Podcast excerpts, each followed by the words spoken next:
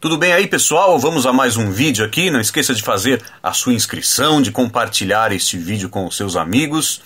E você pode ouvir também pelo podcast Sola Feed. É, procure lá no Spotify podcast Sola Feed. Faça a sua inscrição também.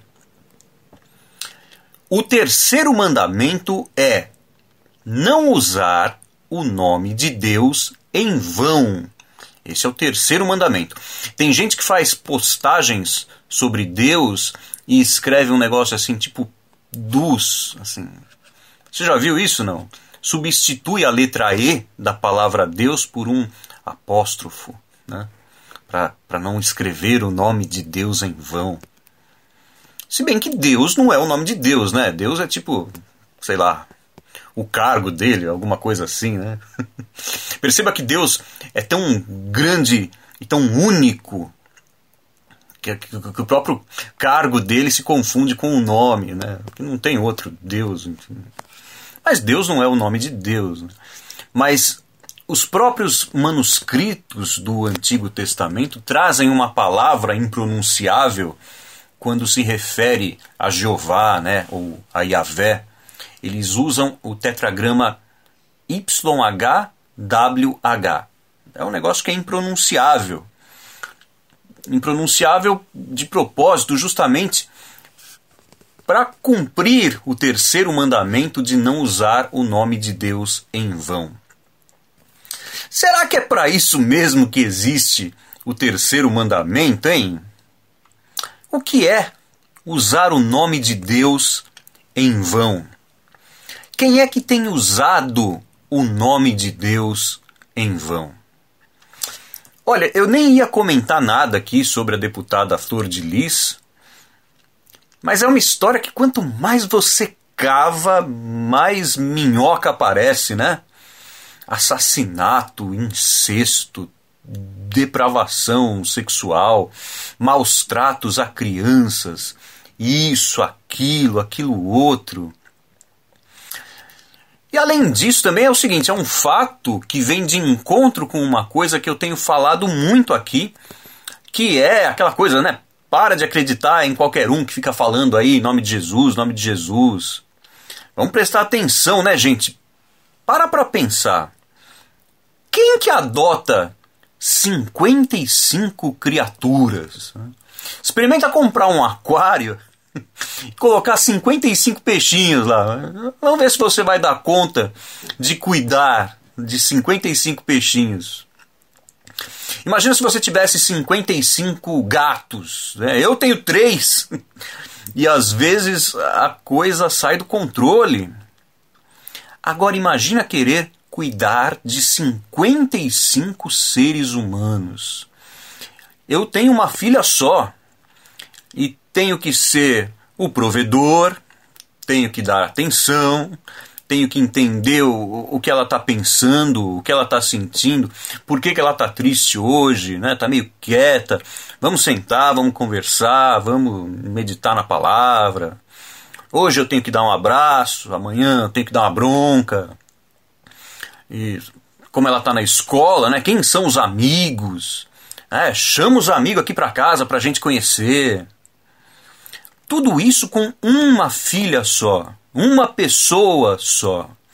E mesmo assim, eu sinto que eu falho diversas vezes. Nem sempre eu consigo dar para minha filha o meu melhor. Essa é a verdade. Agora multiplica isso por 55. Será que essa mulher tem esse amor todo no coração? Ah, ninguém tem, né? É só o próprio Cristo. O que ela quis com essas 55 adoções, claro, foi aparecer, né? E conseguiu. Foi a mulher mais votada do estado do Rio de Janeiro, teve lá 190 e poucos mil votos. Né?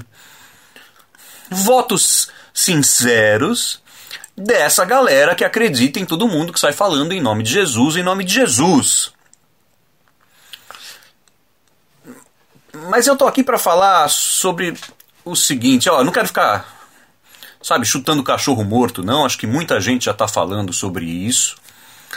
Mas eu tô aqui porque já começou a aparecer gente dizendo: ah, esses evangélicos, esse negócio de religião, esse povo só quer ganhar dinheiro.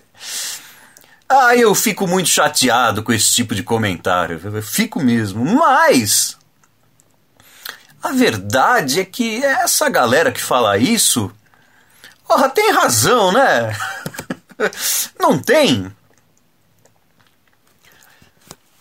Olha aqui, a falsa religião é muito maior do que a verdadeira, muito mais numerosa. Em Mateus 7, 13 e 14, Jesus diz o seguinte: Entrem pela porta estreita, pois larga é a porta e amplo o caminho que leva à perdição, e são muitos os que entram por ela.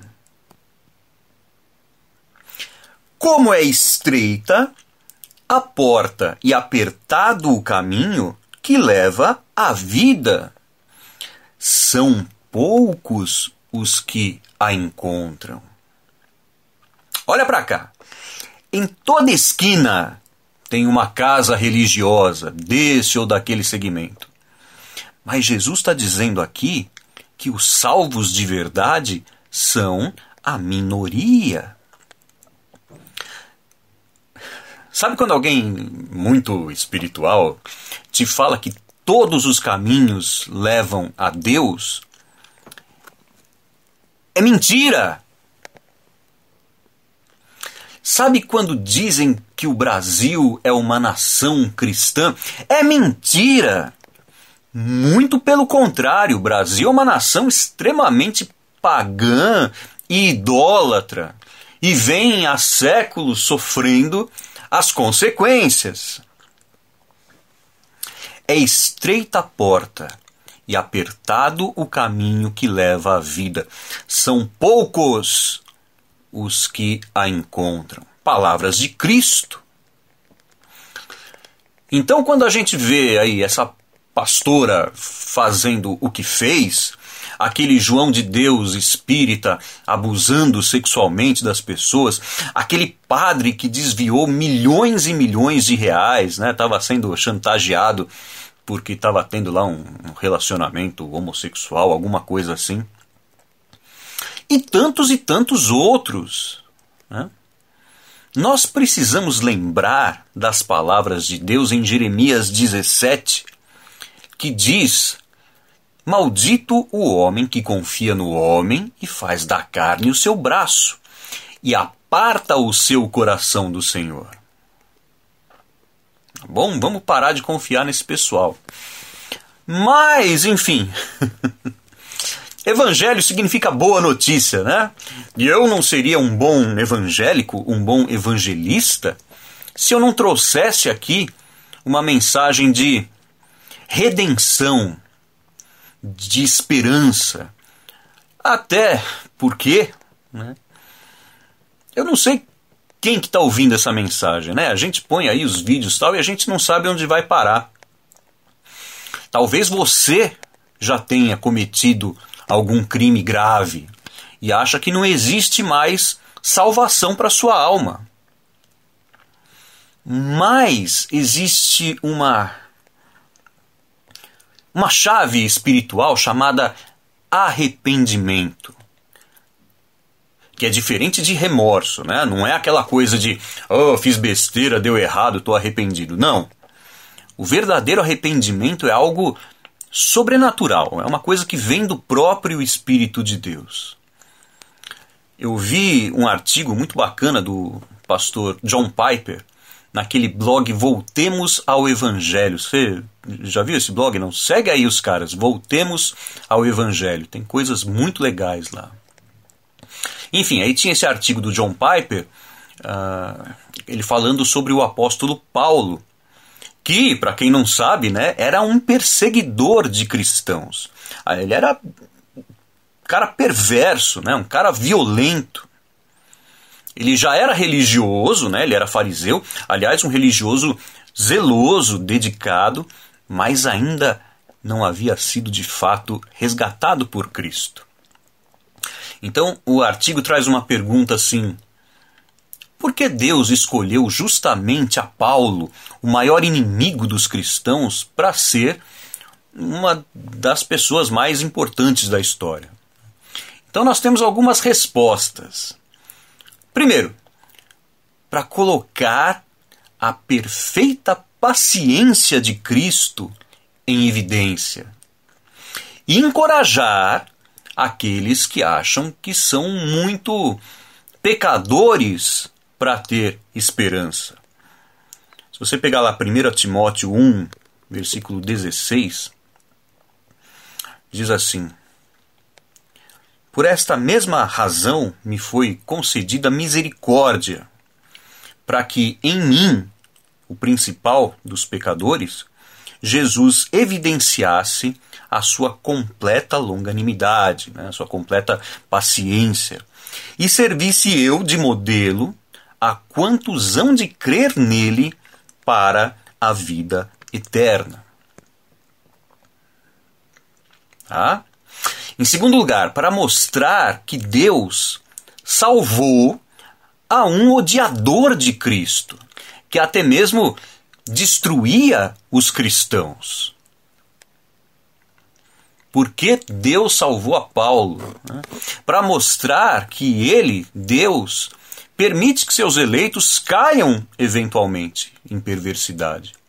E isso aconteceu com vários personagens bíblicos, né? Você pegar aí uh, Sansão, Davi, Salomão, Pedro, todos caíram lá em um determinado momento. Deus também salva a Paulo para mostrar que ele pode fazer do principal dos pecadores o principal dos missionários. Existe esperança, por maior que seja o seu pecado. Existe redenção em Cristo. Para qualquer um, por mais escabroso que tenha sido o seu crime, a sua falha, o seu pecado, existe salvação em Cristo. E o que, que a gente pode fazer né? com esses escândalos todos aí no meio cristão? Né? Vamos orar pela conversão de todas essas pessoas que estão aí envolvidas, né? Que haja uma verdadeira conversão, porque nunca houve. Tá? Que eles cheguem ao verdadeiro arrependimento, aquele que vem diretamente do Espírito Santo de Deus. E que ele tenha misericórdia de nós também, tá? para que nós também não caiamos nesse tipo de coisa. Que Deus nos livre da, da cobiça, da ira e de todo tipo de pensamento perverso. Vamos em frente.